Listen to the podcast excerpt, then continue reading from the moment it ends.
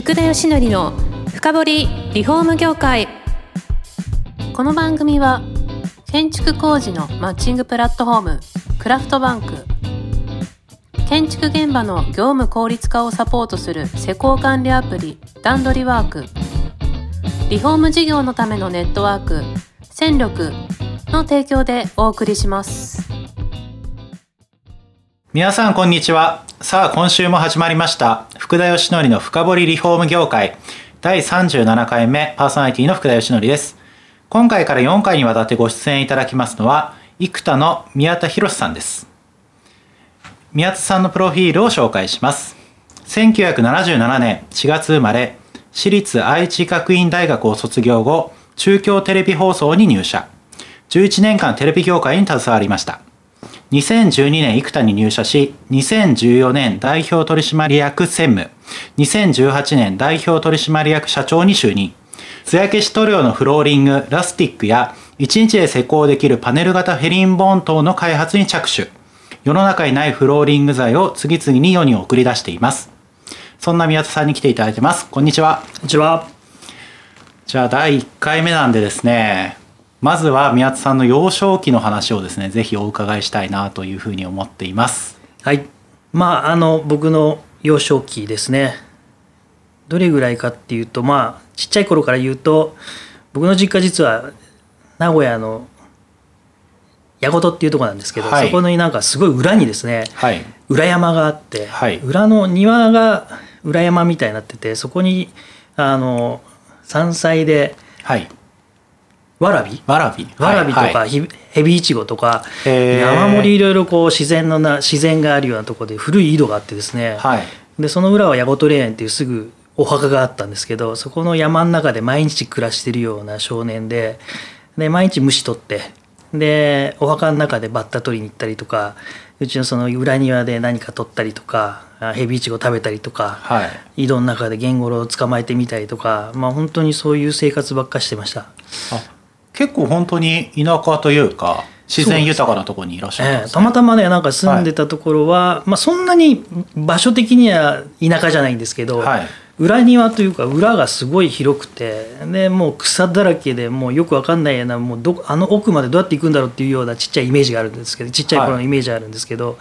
まあ、そういうとこで育ったんで意外とこう名古屋市なんですけどすごく田舎育ちみたいな感じで生活してました。そうなんですね。なんか名古屋っていうとやっぱり結構都会のイメージありますけどね。そん、ね、なこともないんですね。そうそう。裏庭だけ本当ねなんか開拓されてない未開の地みたいなとこありました。まあそこからですね、まあ、はい、あのちっちゃい頃はその家で縁側で昼寝してたりとかですね、もう本当語りだしたらもうのどかな生活をしてでまあお兄ちゃんがいてですねお兄ちゃんの帰りをひたすら待つ弟みたいな、はい、兄弟仲良くてですね、はい、でなんかいつも兄の帰りを待ってたみたいなまあそういう時代が小学校ですかね。で学生、ね、中学高校とここ進んでいくわけですよね。ねはい、あの一応父親と母親に私立行きなさいということで5年生からですね、はい、当時はまだまだ名古屋ではそんなブームではないんですけど私立へ行かされ行く行くために5年生から塾行ってまして。で、えー、もう本当にねあのむちゃくちゃバカであの絶対受からないっつってあの6年生の夏ぐらいに母親が面談した時に泣いて帰ってきて「あんた無理らしいよ」って話ですね、はい、絶望的な頭の悪さで。でまあそこから頑張ったわけじゃないです。けど奇跡的に受かってですね。私立の南山中学校へ入りまして、はい、男子校なんですけど名古屋ではまああのそれなりのいいところだったんじゃないのかなと思います。はい、まああのそこで野球部にずっと入ってましてもっと前から小さい頃から野球をやられてたんですか？小学校で野球部に入りたかったんですけど、はい、受験をやりなさいっていうことで、はい、まずは野球部がある中学を探して、はい、でそれがそのたまたま地元の中学は野球部がなかったんでえー、でここへ行くしかないということで必死こいて勉強してたんですね。はい、でね入った時に、えー、もう野球やると断言して、はい、中学3年と高校2年まで野球やってあのどっぷりと白球を追いかけるようなあの生活してました。あもうずっと野球漬けでその後もですか？その後大学入ってからはゴルフ部。あえー、じゃあ運動をずっとやられたってことですね。頭は超体育会で頭脳はい、頭脳系ではなくてですね、はい、兄貴はめちゃくちゃ頭良くて同じ中高行ってたんですけどすごく頭良くていいとこ行ったんですけど私はあのとても運動が好きで、はい、頭が筋肉までいかないですけど 頭が空っぽのまんまやってたのかなと思いますね。でもその後あれですよね。就職された時はこうテレビ局に行かれるということなんですけど、ね、これどんなきっかけでテレビ局選ばれたんですか？あの僕はあの大学愛知学院大学っていうところなんですけれども、はい、でそれであの一浪してたんですね、はい、野球しかやってなくて高2から頑張ってもやっぱそれは追いつかず一浪してで浪人時代ちょっと鬱になりかけてですね、ええ、伸びなくて、はい、でやばいなこれっつって自殺する寸前まで言ってたんですけど そんなですか？結構結構思い込みが激しくて、はい、やばいな伸びないなってなってで、えー、まあしゃあないなっつって受けて、まあ、愛知学院しか受かんなかったんですね。で一応ね、はい、東京の大学も A 判定で、はいはい、あのよっしゃこう同じ AGU でも愛知学院 University じゃなくて青山学院 University が A 判定だったんですけど、はいはい、見事に落ちまして、はい、で同じ AGU でも愛知学院 University へ行ってですねでそこでまあ父親からどうせねあの大学行ってんだと何かやった方がいいよと地元だしと、はい、いうことでゴルフを勧められてですね、はい、でゴルフ部に入ってで4年間ゴルフ部やったって感じですねずっとやられてるんですよねめちゃくちゃ大会で、はい、もう本当に僕あのですかね1年生の時にもう筋トレ合宿ってやってですね、はい、夏にやるんですけどスクワット合計1日3700回ぐらいですよ。1日ですよ。切れそうですね。1日ですよ。これを5日間5泊6日だったと思うんですけど本当に5日間ずっとそれやって最後12キロぐらいのなんですかマラソンというか、はい、まあ長距離ランニングをしてでそれで終わりっていう回がですねお盆の前とクリスマスの前に必ずやってくるんですよね。はい、でそれで1年のその夏の時にもうやめますって言ったんですけど先輩がふざけんなって話でもう止められてですね、はい、ひたすら耐えて。で2年生になってもう本当こう上下関係がとても激しいんで本当にもうね一番下だったんで厳しかったんですけど、はい、まあ2年になるとそれなりにまたまあ、立場が変わるとああ下が入ってきますね、えー、そりゃそうですね。それはちょっと楽しいだと、はい、で3年とかなるとまた一段と違うじゃないですか、はい、で4年でまあ同じことをやっぱりこう下にやるわけですか。いや僕はしませんでした。でもでも歴代こう辛すぎてですねキャディのバイトがその期間筋トレの期間にあるんですけどそのキャディのバイトに行くと車を廃車にしてまでそれをその筋トレ合宿を逃れようとする人間が多発して そのキャディのバイトさえも行かしてもらえないような年代だったんですけど。えー、まあでもそこで本当になんかこう上下関係の厳しさとか、はい、あとはありますよね。あの上の人に対して先輩に対してどこまで通るかなみたいな、はい、なんかいたずらをしてでもなんか言い方変えてでもなんかちょっとどこまで行ったら怒られるかなみたいなそういう楽しみを覚えてですね。まあ結構あの先輩に可愛がっていただいてそうなんね、楽しい4年間でした。そこでこう人間関係だったりコミュニケーションスキルをこう学んだというか。そうですね。多分そこは多分すごく自分の中で一番大事だったと思いますね。やっぱそうですか。6年間一貫のその男子校の中高よりもやっぱそのなんですかね一浪してまたその4年間の大会っていうのでは全然世界が違いましたし、はい、自分が学んだことってすごい大きかったなと思います。ねまあ今でも本当に仲良くさせてもらって、うん、当時大嫌いだったキャプテンなんか今でも一番いい先輩だったりとかしてですね。不思議なもんですね。そうですね。で就職される時に、まあ、先ほど話したようにテレビ局をなぜ選ばれたかってとこなんですけど。あのもう名古屋でいいとこを受けようと思って、はい、僕商社マンになりたかったんですけど、はい、まあ、商社も進んでたんですけどまああのテレビも面白いだろうなということとあと昔テレビに出たっていうのもあってですね。で、はい、なんとなく中京テレビのエントリーシートを書いて1個しか受けてないんです。ま、マスコミは。そうなんです。え何でテレビに出たんですかちなみに？それは恥ずかしながらなんかハイスクールボーイみたいなはい、あの巷の高校生みたいな、まあ、そういうのに出て、まあ、その時になんかちょっと取り上げてもらったんでそれがちょっとフックになって書けるなみたいな。あで、まあ、そのまあ普通にじゃあ受かってというところですね。すね。当時は本当にすごい倍率でその書類審査からいくと4,000分の4人っていう。すごいじゃないですか。1000分の1に選ばれてると。1000分の1しかも学歴もなく。みんななんかそれこそね総計上智みたいな人たちが周りにいて、はい僕はもう本当に愛知学院大学ゴルフ部だけしかなくですね。えじゃあ何あの採用試験でよっぽどなことやったんですか何か？なんかね一番初めの試験で二重丸がつくと最終試験までいけるっていうその一番初めに一番だったみたいです、その受け答えだけで。だから SPI とか、はい、その辺のところは度外視というかまあそこまでその順位がつけられず、はい、最終まで上がれるような仕組みだったらしくてですね、はい、で最終まで上がってで本当に営業局長がなんか当時採用してくれた営業局長が、はい、社長がなんかあいつは学歴ないからダメだって言ったのに営業局長が面白いからあいつを僕の責任のもとで採用したいって言ってくれてですね奇跡が奇跡を。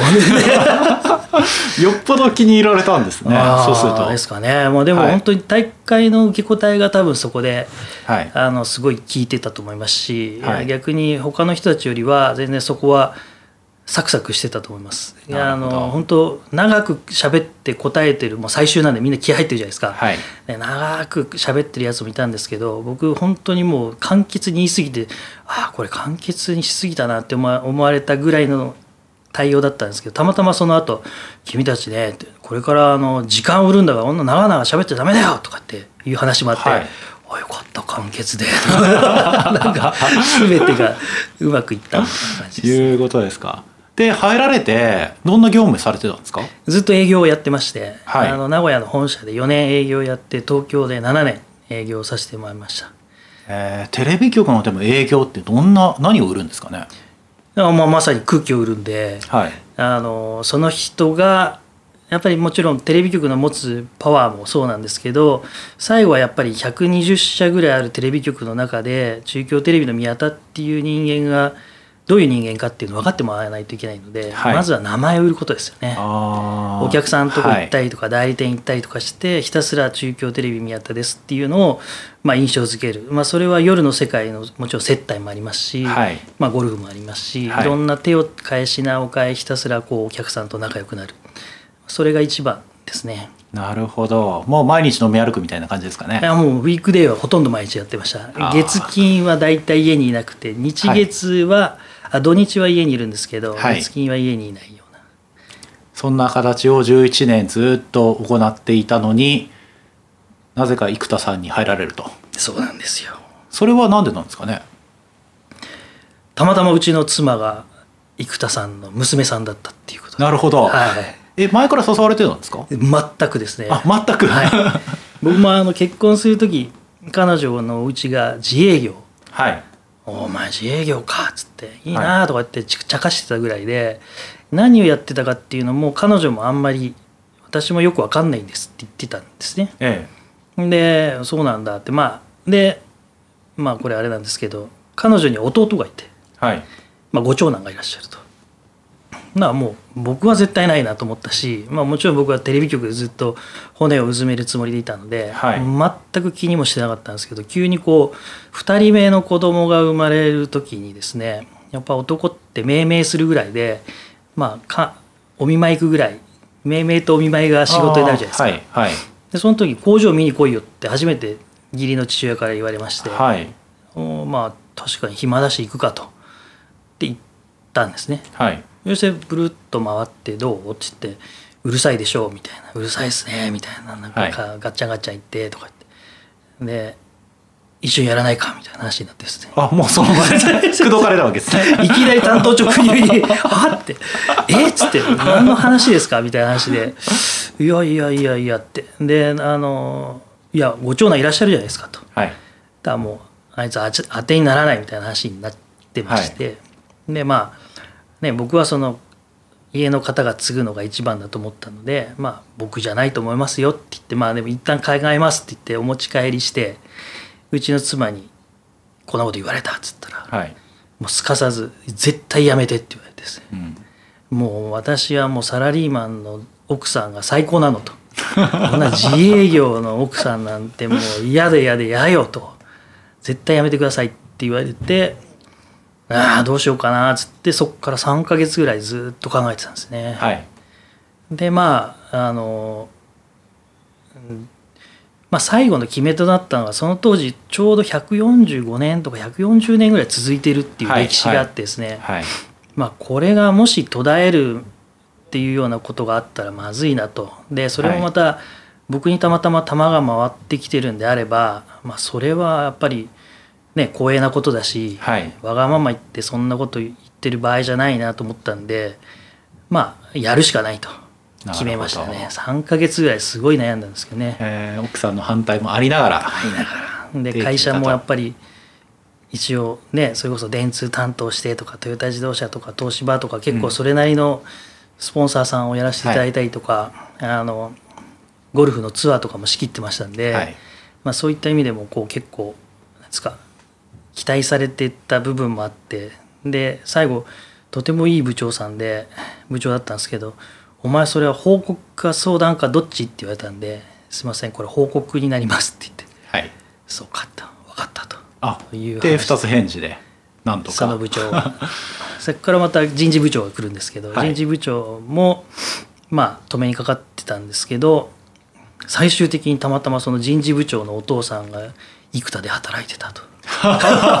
もう運命ですねこれ。運命ですね。もうしょうがないです、ね、もう最後こうひたひたすら止めてた人はもう分かったっつって、はい、お前が行くとこって生田だろうって言われて、はい、そうなんですって。実は親父がそこで働いてたなんて話になって。いやこれは運命ですねなんて最後笑って、はい、頑張れよなんて話になってですね。行かれたと、はい、そこで入社しました。なるほどまだまだ聞きたいんですけどもう時間なんですよ1回目はい残念ながらこの詳しい話はですねぜひまた2回目以降にお話を聞いていきたいと思いますんで、はい、はい、時間早かったですよね。ああっという間でした。すみませんでした。ね、はい、はい、じゃあ宮田さんどうもありがとうございました。ありがとうございました。この番組は住宅業界に特化したコンサルティング会社ランリグが長年業界の今を追いかけてきた福田義則をパーソナリティに迎え確かな実績を持つスペシャリストを毎回お招きしてお送りしていきます。